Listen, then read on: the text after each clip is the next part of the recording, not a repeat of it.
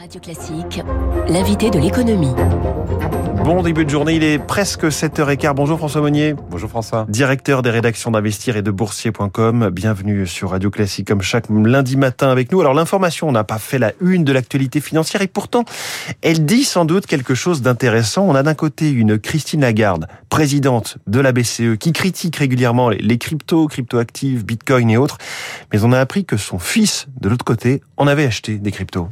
Oui, c'est peut-être plus qu'un choix générationnel. En tout cas, les jeunes et les moins jeunes qui ont acheté des, des crypto-monnaies, eh bien, ont eu entre les mains un placement qui euh, crée des forte sensation puisque euh, depuis par rapport à l'année dernière, on est sur des baisses qui voisinent entre moins 50 et moins 99 Oui, là les euh, fortes sensations récentes sont pas forcément positives. Elles sont pas forcément positives et la, baisse peut encore continuer. Hein. Chez Investir, on estime que le prix du Bitcoin qui a valu 69 000 dollars en novembre dernier, là on est sous les 30 000 et probablement on va avoisiner les, les 20 000 peut-être dans, quelques jours ou quelques semaines.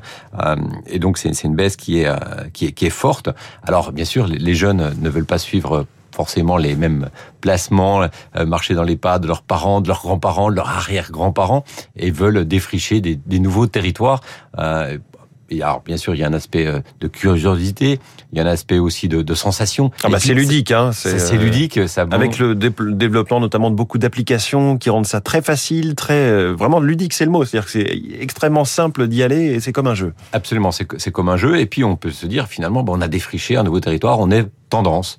Et euh, cette tendance, on le voit, elle est euh, pas uniquement en France, elle est, mondiale. En Europe même, par exemple, on estime, selon la Banque Centrale Européenne, qu'il y aurait un Européen sur dix qui aurait des, des crypto-monnaies euh, dans son dans son portefeuille. 1 sur 10, c'est quand même c'est significatif. On peut plus dire, on peut plus parler de placement marginal, de placement exotique. C'est un véritable placement. En France, on est un peu plus raisonnable. C'est 6% à peu près des Français. Les Allemands, ils sont un peu plus friands, 9%. Et les Pays-Bas, aux Pays-Bas, on est à 15%. Donc on, on le voit, il y, a, il y, a, un véritable appétit. Alors bien sûr, il faut, faut faire attention puisque bah, quand vous achetez des, des crypto-monnaies, il faut d'abord essayer d'aller sur un intermédiaire référencé agréé par euh, l'AMF parce qu'il y a beaucoup d'arnaques, beaucoup de pièges. Donc il faut bien choisir la plateforme sur laquelle on va choisir, on va acheter des, des cryptos. Absolument. Donc c'est des plateformes qui sont connues, hein, mais euh, Bitpanda, euh, Bitcoin Avenue, CoinHouse, ce sont des acteurs qui font référence. Il faut essayer d'échelonner, pas acheter d'un seul coup des crypto-monnaies puisque c'est difficile d'avoir le, le, bon timing, le bon tempo. donc il faut y aller euh, progressivement, euh, un petit peu tous les mois ou tous les trimestres ou tous les ans, euh, mais pas une, une seule fois, parce que c'est extrêmement dangereux et volatile. Et euh, quelque part, il faut s'appliquer un petit peu des règles de base, comme quand on joue en bourse. Sauf que là, on a un petit peu moins d'indicateurs de, de, retournement. De absolument, il hmm. faut s'appliquer les règles de base. Alors après, on le voit, les Européens, finalement, ils sont assez raisonnables. Hein. Lorsqu'on regarde l'étude et le, montant des, des enjeux sont relativement modestes. Hein. On parle de moins de 5000 euros euh, en moyenne, et la plupart des investissements sur ces crypto-monnaies, notamment le, fameux Bitcoin, c'est moins de 1000 euros. Donc c'est pas des investissements qui vont ruiner euh, les épargnants, mais on y voit qu'il y a beaucoup de, en fait, les, gens veulent acheter des cryptos, en fait, pour voir savoir comment ça se passe et dire finalement qu'ils sont un petit peu euh, des aventuriers des placements. Euh, c'est beaucoup le bouche à oreille qui fonctionne sans doute. Euh, juste pour revenir à cette anecdote autour de Christine Lagarde, est-ce que finalement c'est le fils qui ne comprend pas le risque ou est-ce que c'est Christine Lagarde qui ne comprend pas l'intérêt des cryptos bah, Comment vous jaugez ça de façon personnelle? on, a du mal à le voir. D'abord, il faut savoir qu'un banquier central comme Christine Lagarde, euh, elle défend forcément, c'est le gardien du temple, c'est le gardien de l'euro.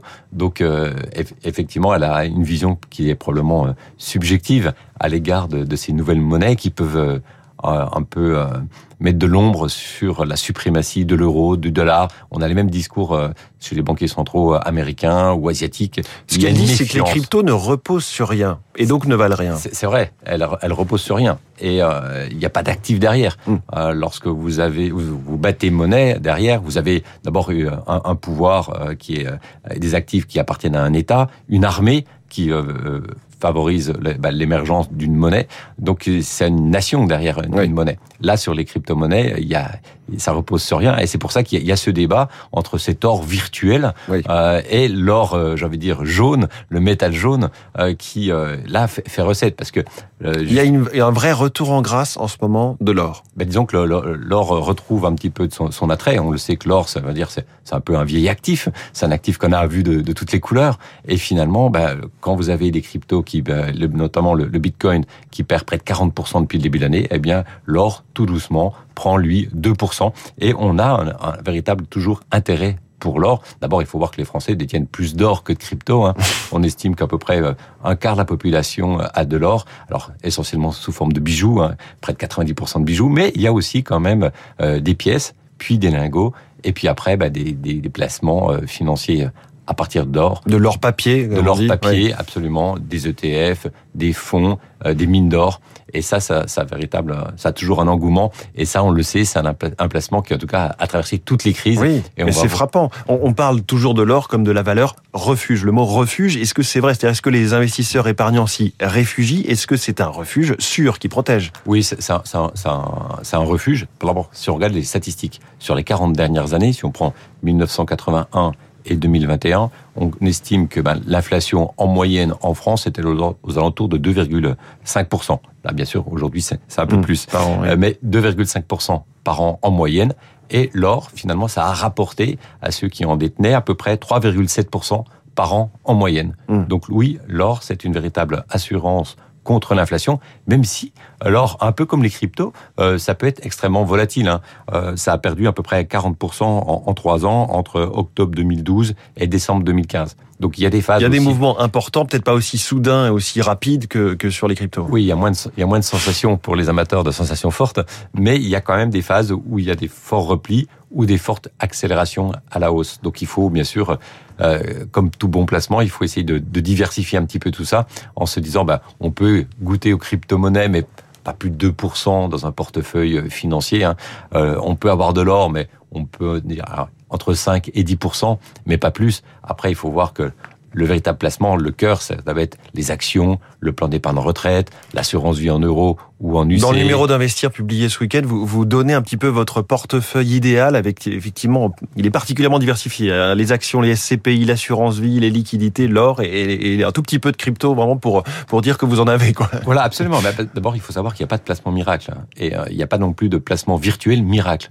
Donc, il faut euh, toujours se dire, on diversifie. On se diversifie bah, pour pouvoir euh, réduire la volatilité d'un placement financier, parce que avoir un placement financier qui bouge tout le temps, c'est aussi stressant donc il faut euh, accompagner euh, psychologiquement, bien sûr, l'investisseur, et puis se dire, bah, finalement, on va essayer de, saisir toutes les opportunités. Euh, peut-être que les crypto-monnaies, là, on, on a une première phase où il y a un dégonflement de la bulle, parce qu'on achetait des crypto-monnaies pour, en se disant uniquement ça va monter. Ça va monter. Mais d'un moment plus personne. Voilà. Utilité. Maintenant, on commence tout doucement à avoir quelques utilités. Les NFT, hum. le monde du métaverse. Donc, on, on observe que cette monnaie peut un jour servir à quelque chose. Alors ça reste toujours des, suppositions, mais on voit en tout cas des applications concrètes. Et ça, bien sûr, c'est rassurant. Mais en attendant, là, on est sur une belle une belle descente. Une belle descente et en tout cas sur l'or, il y a quand même aussi cette dimension symbolique, peut-être euh, que nulle autre matière première ou matière dans le monde n'a. Bien sûr, bien sûr. Bah, ce, ce, mm. ce, symbole, il, euh, il, il perdure. Quand vous disiez, voilà, il a traversé les siècles, c'est ça. Il perdure à travers les siècles. Mais c'est vrai qu'on voit que les jeunes ne veulent pas faire comme leurs aînés, et donc ils veulent prendre des chemins de traverse.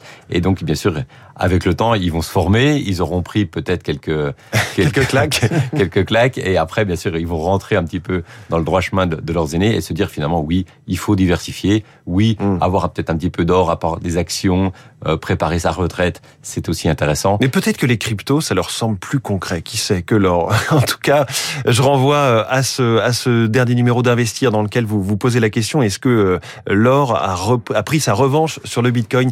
C'est le titre de cet article et de cet ensemble dans Investir cette semaine. Merci beaucoup François Monnier, directeur des rédactions d'Investir et de Boursier.com. Bonne journée. Il est 7h23. Les macronistes guettent avec impatience le retour de leur chef.